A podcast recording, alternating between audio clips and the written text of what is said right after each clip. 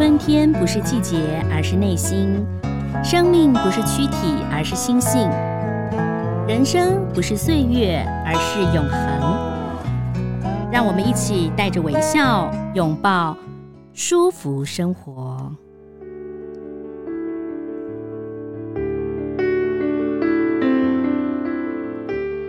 各位听众朋友，大家好，我是赵婷，欢迎收听《舒服生活》。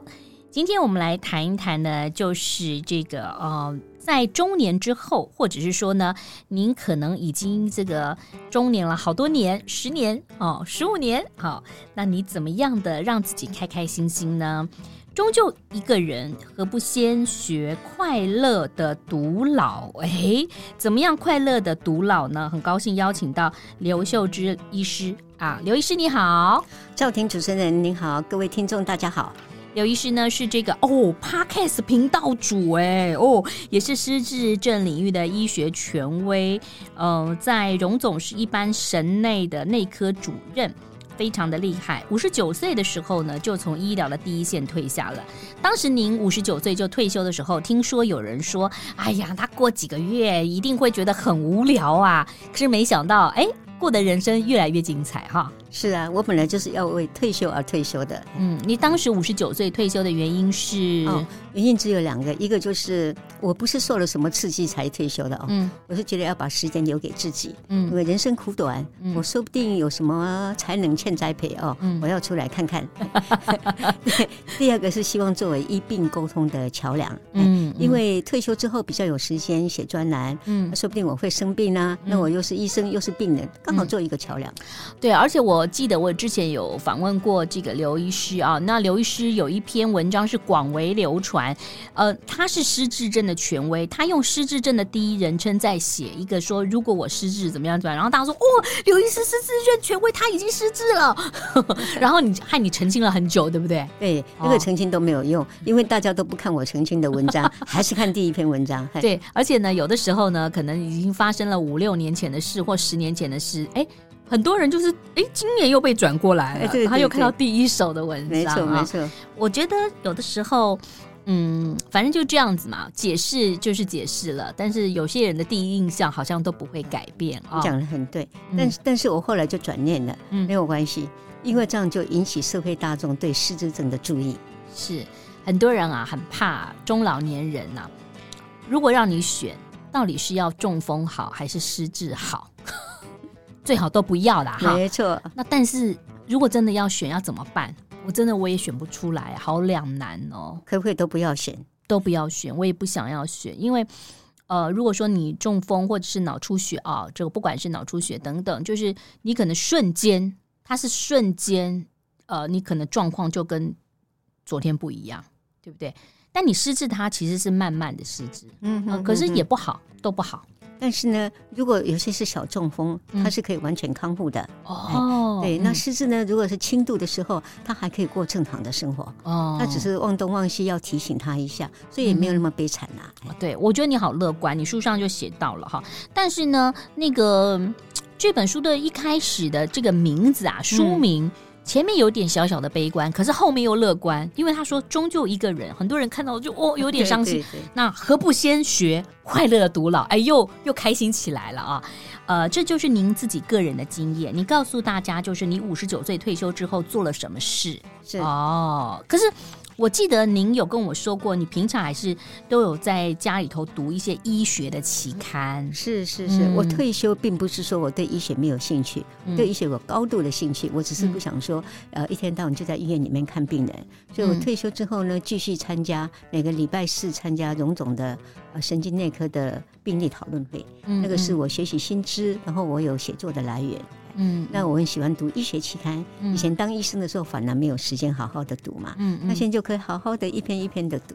哇，你真的好认真哦，不像我们现在就是啊喜欢看剧。哎，看剧也不错，看剧也是在动脑。不过我喜欢看那个有悬疑的。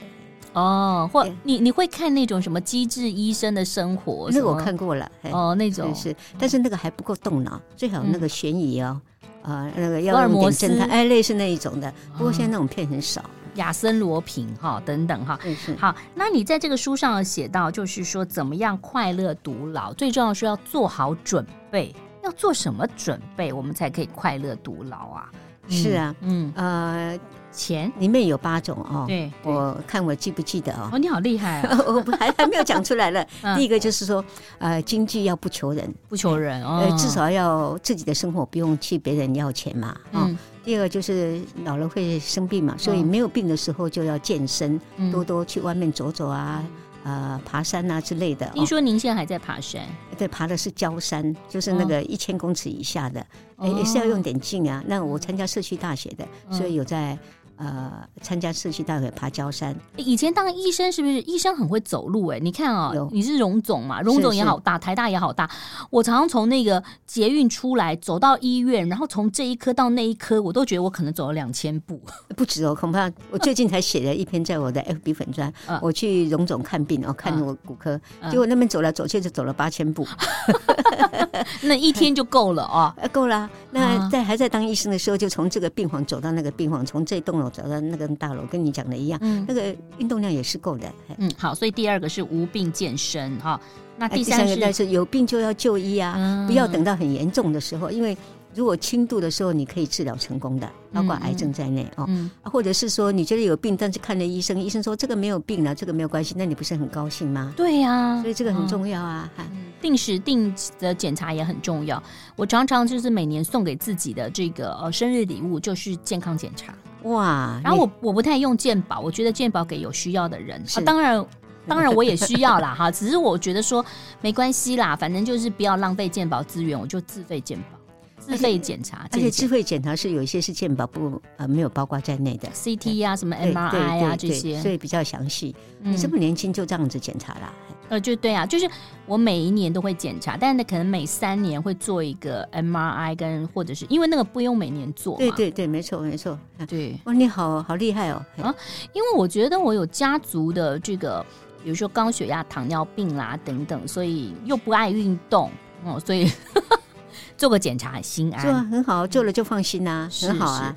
好，那你说有几？几个内容，刚刚讲到有病就医，第四个是朋友很重要。对对对，因为年纪大了之后呢，呃，父母说不定就就往生啦，嗯、那兄弟说不定比我还老，也凋零啊，哦嗯、所以你那时候就靠的就是朋友，而且交朋友呢要广泛的交，跟同年龄的当然是很好，要还要比自己年轻的。哦，对呀，哈，很好。那所以您后来是到社区大学，对。那很多人会说刘医师，你这么厉害，你是权威嘞，你还还去社区大学？哎，这个术业有专攻啊，文道有先后啊。我学的东西都是我不懂的，嗯、比如说走焦山啊，嗯呃之类。那老师就是比我们年轻很多啊，老师二十几岁、三十几岁啊。听说你还有去学什么唱歌啊？哦，对对，我、嗯、我唱的英文 KTV 那个是很棒的，嗯、还有呃国台语的 KTV 哦。我还学过乌克丽丽，后来发现我实在没有这方面的才能啊。但你可以都可以去尝试，就对 对对对。所以这个回到第一个，就是经济不能够这个要财务自主嘛。对对。那所以可是我又回到第一题，财务自主很难呢。就是说到底什么叫财务自由？有些人觉得一个月十万都不能自由，有些人觉得两三万就够了啊。那就要看你自己的收入啦。还像我呢，嗯。我的生活很简单啦，啊，我没有什么需求哦，所以基本生活是够的。嗯，但是如果说又要出国旅行啊，常常出国旅行，那就用到以前的储蓄啊，还嗯嗯，所以你你会在算，你会你会把那个退休之后。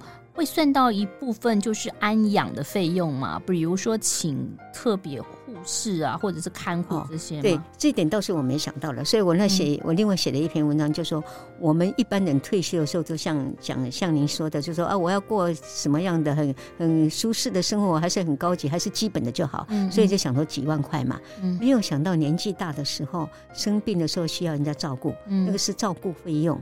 那是健保不给付的，嗯、那那个其实那个数目还蛮大，但是你不见得会需要嘛。对，还有就是说有些自费的项目啦，嗯嗯会有，所以变成是要比你想象的储蓄多少钱，还再加一点点。好，所以大家可以去算一下哈。那还有呢，就是说你告诉大家可以同乐，也可以独处。嗯对，刚刚说朋友很重要嘛，那你跟朋友同乐，那就很高兴啦。嗯，但是呢，人需要独处的时间，像我就很需要独处，因为我要看书，我要看期刊，我要写呃写文章嘛。那您现在独居吗？我一直都是独居啊。哦，那独居很好啊。嗯，哎，独居就没有人管了，你要做什么就做什么啊。啊，但是你想需要有伴的时候，就去找朋友啦。那我有写过一篇文章，就说我想忽然想去看那个落雨松变红，啊，结果。我的每个群主我找人都找不到嘛。你在群主说，哎、欸，我要去看落雨松变红，有谁要去？你都没有人回应你。因为有人回应，都说他们有事情没有办法。啊，这个很好啊，那、哦啊、本来就是啊，有、嗯、有时间就来，没时间没关系。所以我就一个人去啊，我觉得很好啊。啊，去拍照呢，除了拍落雨松，我要拍自己呢，那请旁边的游客帮忙拍就好了。哦，对哦，或者拿一个自拍棒。所以有的时候你在找朋友的时候，他们不行，你也不要沮丧。有些人会很伤心，就是说怎么都没有人陪我。其实有时候。呃，到了中年以后，你就要开放开，嗯，对不对？对哦，不要那么计较。而且现在对很多一个独处的人，不管是一个人用餐啦、啊，一个人出游啦，大家都习以为常。不像我很年轻的时候，觉得那个人好怪哦，怎么独自一个人啊？现在都很认为是理所当然，而且。但是，而且还帮忙你拍照。我一个朋友在北京啊，就最近就陪他女儿，他女儿在那边上班，他就一个人在那个北京玩呐、啊，然后就是也是找别人拍照，他就意外的发现那些游客啊拍的照比他自拍还好看。没错，嗯，因为有些人。一方面是他本来就会拍啦，第二个就是说他觉得嗯被赋予重任了哦，是，他就会好好的帮你拍一张。当然独居很害怕的就是如果摔跤或意外怎么办？哎，所以那里面的另外一点就是说啊，要照顾好自己，免于意外。嗯，那最好就是什么都小心呐，就是告诉你要小心。但是万一意外的话，就赶快求救啦。嗯，所以就是手机不离身。嗯嗯，但是有些还有一些急救的方式之类，但是我觉得手机最方便。呃，我有一个独居的长辈，就是邻居啊，他们好像有跟所谓的警察局连线，是啊，好像好像有个手表之类的，就是他早上不舒服的时候按一下，那个警察就会来。就独居老人也有可以去做一个申请，像新北市就有，但是他要来评估一下。哦，好，是。那最后就是最重要，就是心态决定一切。这个我觉得就是很多事情，不管是不是你是老年了，都是心态决定一切。你看你幸不幸福？然后你开不开心跟你的心态有关。对，你觉得我不好，我觉得我很好就好。嗯，哎，真的是这样子啊。所以心态决定一切，那心态是最强力的保护伞。嗯，好。所以呢，在这个快乐独老当中都有讲到啊。不过你也跟大家讲了，其实就是有一些些的分析啦。就是有些人说老了好可怕，老了就是觉得，你知道有些人看到自己，为什么很多老年人不太喜欢照镜子？就是他一直在觉得他自己可能风华正盛的时候，四十岁、五十岁的时候，可他突然惊觉一看，哎，我已经六十几、七十了，我怎么哇有斑出来了？我脸怎么皱的这样？我的白头发我怎么样补都补不了黑的哈，就是没办法面对自己。这个是一种很自然的现象啊！你看婴孩就是那个样子啊，嗯，我跟婴孩就是完全不一样。所以随着年龄的增加，当然。身上器官会退化啦，那皮肤也会变皱纹啦，脸上很多黑斑。嗯、我就是一个很典型的例子啊。嗯、但是这是一种自然的过程嘛，嗯、我觉得没有关系。以前也年轻过，以后现在年轻人以后也会老。会不会很多人会觉得我我我还年轻，怎么怎么一下转眼就老了？因为我看到很多人分享嘛，他总是觉得自己还年轻，怎么一下惊觉？这这个时候如果家里头有子女的时候最明显。就你看子女长大，或你看你的孙子长大，突然惊觉说啊，我其实已经不是四五十岁的我了，我已经七八十岁了。嗯嗯嗯，呃，会惊觉啊，应应该子女长大的时候，你就晓得自己慢慢的变老啦。所以自己要自觉啊，因为我觉得有些人还真的是不自觉。对对，有时候子女会提醒你。呃，对，因为我们有一个朋友啊，就是妈妈九十几岁，嗯、刚刚就是才离开了，她其实已经也七十岁了，她很难过，真的、啊。她说：“妈妈，你怎么这么还还就是我我没有办法承受，因为我觉得我还没长大。”哦，这样子、啊。所以所以你看，就是不是每一个人六七十岁他都觉得他长大，有些人六七十岁他还是觉得他没有长大，他可能被保护了，保护过度了。哦是是是，我是觉得一个人应该存着说，随时都会变成一个人，只是时间有的人很短，那有的人比较长，啊，有些人是自愿的，有些人是呃不得已的，但是心里要有准备啊。你之前就是自愿，你想要独，就是单身，你很小很早就觉得自己要单身，是这样子吗？是啊，因为我觉得哦。家里管的太严格了啦，嗯、呃，我怎么样都要独立，所以我就很高兴你看我初中就跑到从中部跑到北部来念书啊，嗯，哦，哎、欸，你那个年代当中，你就算是很先驱哎。诶，不不过比较好强就对了。不过我跑到台北来，是我我二姐刚好也结婚，我住在二姐家。哦，嗯、所以你就想要远离家里头，然后你想要自己独立。是啊，是啊。那书上其实有写到，就是说加州的这个尔湾分校有分，嗯、呃，就有发表了一个，也是期刊里头讲到，就是有一个老化神经生物学的一个报报表哈，就是有一位九十六岁的老先生，高血压、心律不整，然后摄护腺转移都有接受治疗。后来他去世之前呢，呃，其实都还蛮正常的。后来去他大脑解剖，发现他已经有中等程度的阿兹海默症。哦，这个就跟我父亲也蛮像，就是他好像跟我们对答如流。有一阵子，呃，就是我们去急诊拍嘛，拍他的脑，医生说他脑很多都白了。嗯，那事实上就是已经有退化，对不对？就是脑白质病变，哎哦，那个那个跟这个呃没有关系、呃，没有关系，嘿，但是也是属于退化的一种，嘿。那所以，所以其实他到九十几岁，他还是可以，虽然他的脑已经退化了，就像你这个书上写到，可是好像也没有什么太恐怖的事情，就是要。鼓励我们是不是？是是鼓励，这其实是讲说我们的认知功能存款。嗯、那刚刚讲说那个这位九十六岁去世，那到九十四岁还还可以自己开车的哦。嗯，他是大脑已经是有阿兹海默症的病理变化，嗯、就是里面有那类淀粉斑呐、神经纤维残解，嗯、但是他临床上并没有失智，嗯、表示说他。生前的时候，他就是一天到晚在动脑，啊，有很多的活动，嗯，所以呢，有很多的认知功能存款，嗯，那经得起这种病变的提领，嗯嗯，但是。呃，到最后，比如说这个病变很多了之后，他才会失智啊。不过他最后也是没有啊。嘿，哦，对，就像你之前上一本书上有讲到一些修女嘛，哎、对对，我印象很深刻，就是说有一些修道士的修女，然后他们愿意把他们的大体捐献出来，是是，就是离开的时候，后来发现他们离开之后来研究他们的大脑，事实上他们自己都有一些可能阿兹海默症的现象，可是他们还是可以生活自理。对，没错，那个就是六百七十八位修女，哎、嗯，是其实跟这位老先生的意思是一样的，嗯，就是表示说。比如说我好了，嗯，我假设我注定要得到阿兹海默症，我的大脑已经有这些病变了，嗯，但是呢，我没有失智，因为我一天到晚在接受访问，在跟你跟你讲话，我看书，这些都是动脑啊，还有活动啊，就增加我的认知功能的存款，就好像说我认知功能存款有一千万，嗯，那这个大脑的病变把我拿了五百万，嗯，我还有五百万啊，可以正常的生活。所以就是说要有这个自己的正常的社交生活，老年人最重要就是呃要去。活动多认识朋友，然后跟人家对话。对，但独居的老人其实有一点辛苦的原因是说，我们刚刚讲到都是自己可以。活动的嘛，哈，那有些老人他其实是没有办法活动的。哎，现在有很多关怀据点啊，嗯、还有就是一些老人的社会大学，你就去参加课，还有一些志工，很多活动都可以。再都找不到人的话呢，嗯、你就去菜市场买东西，哎，至少会跟你讲说这个多少钱啊，什么几斤啊，或者算起来聊天啊。嗯、至我我有一次买水果的时候在挑，我就问人家说，哎，这个橘子你有没有买过？因为这么便宜？嗯、他说他也没买过。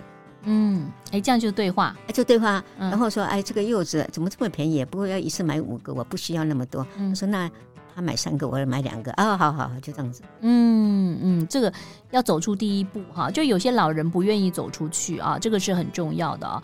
所以在书上你教大家很多的方法，但是最重要就是你要去做，对不对？你如果不去做的话，其实是真的是呃没有办法的事情哈。那。当然啊，在这本书当中有讲到说，要先学会快乐的独老。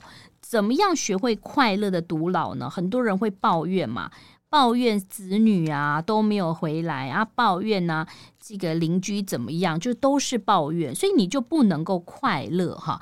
那怎么样快乐？怎么样乐观？这可能也是跟个性有关，对不对？哦，没有错，嗯，个性很重要，从小培养乐观的观念，嗯，还有这个除了说自己培养以外，嗯，有时候跟乐观的朋友相处啊，因为乐观会感染的，所以要常跟刘医师相处哈，跟刘医师相处之后就会感染了。当然，刚刚刘医师有讲到，就说，哎，其实啊。要多学习新知。你里头讲到了一个，我真的好佩服你，我真的很佩服你，因为你有 Apple Pay。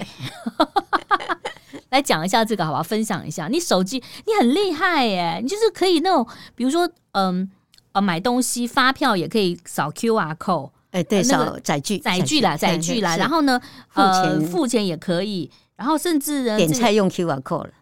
你你你会用 QR code 点菜吗？会呀，啊。我之前还在抱怨说，哦，现在很多餐厅都是 QR code 点菜，好复杂哦。我是觉得，因为现在餐厅的人手很少，嗯，他们缺乏人手，所以就让你用 QR code，他们可以可以减少这种这种时间，等于是我们做。呃，点菜的工作了，嗯，所以你真是不断的求新知嘛，大家都快吓到，对不对？你到 Seven 去，都说，哎，我要扫那个我的钱，对，他们会吓到，对不对？开始有点吓到，现在他们就习以为常，所以现在都没有人称赞我了，只有你在称赞我，因为我目前还在学习哈。那书上其实有写到，就是很多人会担心自己失智嘛，失智是不可逆的。但是失智是可以维持在一个一个，就是你可以维持比较轻度哈。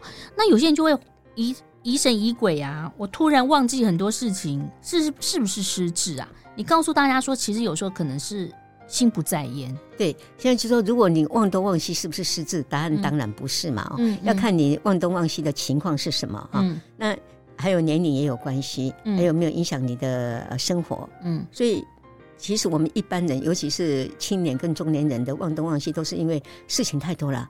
呃，忘东忘就是忘其实事情太多，对，就是心不在焉，我没有办法专心嘛，嗯、或者是我焦虑忧虑啊，这个没有关系。我那个举的例子就是我跟朋友，我一下我找不到钥匙，他找不到车票啊，这个都是正常的，啊，因为事情太多了。啊 啊，如果。这种忘东忘西的事情常常发生，影响到你的工作或者是你的生活，嗯，而且每个人都觉得你记性差，你自己觉得记性很好啊，那个就是有问题。那会不会有些人啊，就是昨天做的事情，今天就忘记？有没有可能？有啊，那看是什么样子啦。因为比如说我昨天做什么事，我哪里每一样都记得。因为一些一般的生活上的细节小事，你根本不用去记啊。所以有时候不要突然就是很很紧张，因为不见得是你想的这样，对不对？没错啊，你重要的才记啊。嗯、所以我们为什么要有记事本？嗯、就是。把那些琐碎的事情记下来，我们脑筋要用在比较重要的地方，比如说推理呀、啊，跟人家互动啊。啊，好，那呃，所以要告诉大家要分别，就常常忘记，不要害怕，就可能你事情太多，嗯，但是可能旁边人都跟你说，哎，你怎么什么都忘，什么都忘，你可能就要去检查了哈。这个这是有区别的哈。不过呃，刘秀芝医师也谈到，就是说其实你睡不好觉。事实上，你也是会记忆力衰退嘛，哈，然后失智的几率也会增加。对，我们现在要强调，就是说，呃，失智症的几几率会增加，并不一定会增，一定会得到，嗯，只是说比一般人几率增加而已，嗯、所以也不要说太担心。嗯嗯，那、啊、你没有，你就是睡得很好，也有可能会有失智症。对、哎，所以只是做一个参考而已。不过呢，充足的睡眠真的是很重要，嗯、因为睡眠是我们在体内修复的一个阶段。嗯嗯，但是很多人就是没办法充充分睡眠。以你医师的角度来看，哈，到底应不应该吃所谓的安眠药助睡眠呢？还是说你睡不着就不要睡算了？嗯、是，那看情况。嗯，比如说还在上班的人，第二天有重要的事情，嗯，哎、那那或者是有最近有受什么打击的，一时转不过来，嗯、那个短时间的用安眠药是可以的。嗯，哎，但是要经过精神科的医师或者医师开药处方，这样比较安全。这短时间这他就是让你度过这个难关嘛。嗯嗯。但是如果说像退休的人呢，长期睡眠呃不好，你不见得要吃药啊，因为你第二天没有很重要的事情要做，你就不用担心了。也或许多做运动反而睡得比较好。多做运动，或者是白天你你晚上没睡，你第二天白会打个小困嘛。嗯嗯。所以这个没有关系的。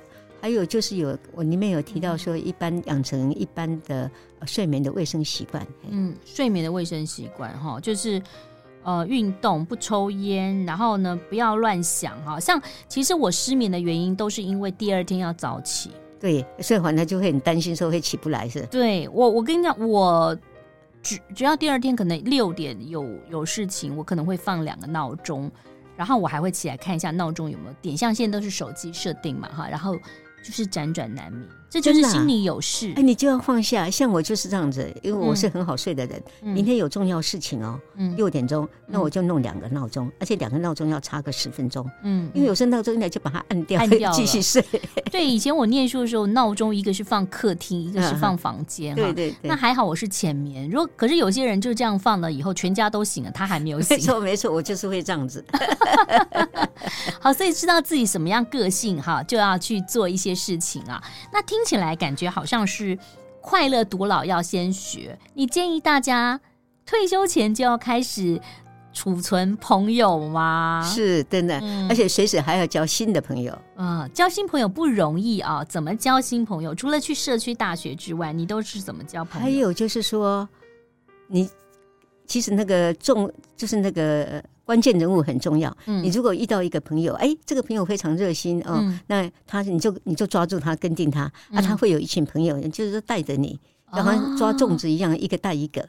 对，像呃我自己的经验就是说，因为我以前都是比较工作都是自己一个人工作嘛，所以朋友比较少，我会刻意的去，也不能说强迫自己。刻意的，就是以前人家约你，你都不太出去吃饭。我就是现在都会跟朋友吃吃饭，因为吃饭的时候你可能会认识其他的朋友。就像你刚刚讲，有些人喜欢骑脚踏车的，有些人喜欢爬山的，是啊是啊，就是多认识各种不同领域的朋友。是，嗯，而且朋友如果邀你的话，除非你真的有事情，嗯啊，那不要拒绝，要不然拒绝过几次，人家说反正他不会来，不用邀他了。哦，哎，这个也很重要，除非你自己要主动再去邀别人。